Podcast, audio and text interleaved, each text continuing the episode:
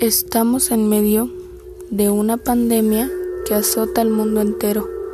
Esa provocada que voltea al revés a la gente. Es por eso que algunos lugares han sido cerrados con la intención de prevenir que la niebla se siga esparciendo.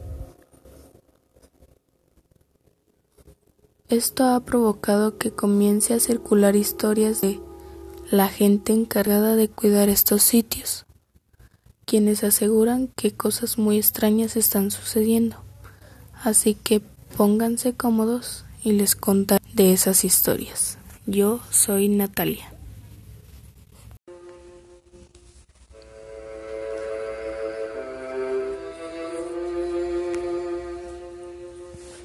Mi tío era conserje de una primaria y aunque las clases se suspendieron hace ya un tiempo por la cuarentena, la escuela le pidió al personal de limpieza que siguieran asistiendo por regularidad.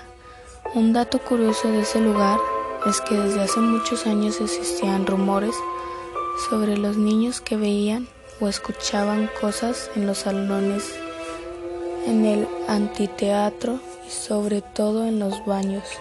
Es una especie de leyenda urbana bastante conocida en mi barrio pero ya este tipo de historias han sido escuchadas en otras partes, así que la mayoría de la gente la tomaba simplemente como uno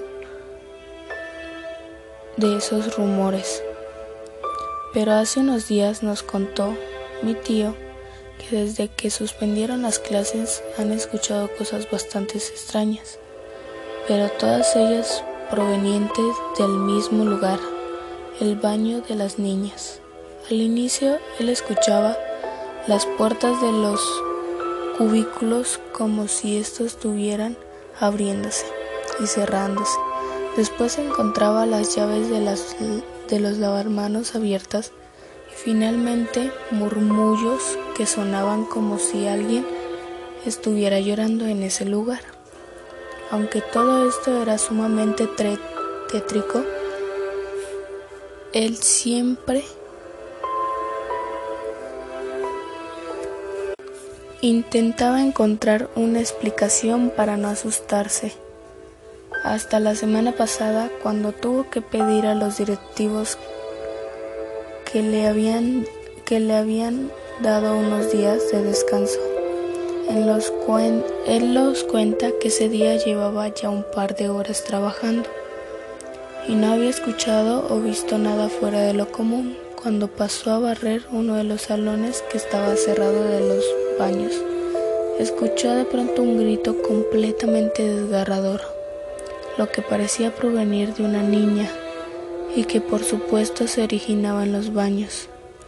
El grito, según mi tío, le hizo sentir escalofríos, le erizó la piel y provocó que sintiera un sudor frío que rápidamente recorrió su espalda, incluso nos contó que estaba temblando pues en realidad sonaba como si una niña estuviera sufriendo algo espantoso. Ahí dentro, ahí dentro los gritos continuaron por otros cinco segundos más y el silencio repentino azotó toda la escuela, dejando todavía el eco de aquellos lamentos resonando en sus paredes sin saber qué más hacer y manejando por el miedo de mi tío Simplemente se acercó un poco, pues le preocupaba pensar que realmente hubiera alguien ahí. Pero finalmente no pudo, simplemente se fue. Actualmente no sabe bien qué hacer, pero necesita del trabajo. Pero dice que le da mucho miedo volver, que las cosas pueden llegar a escalar a un nivel más allá.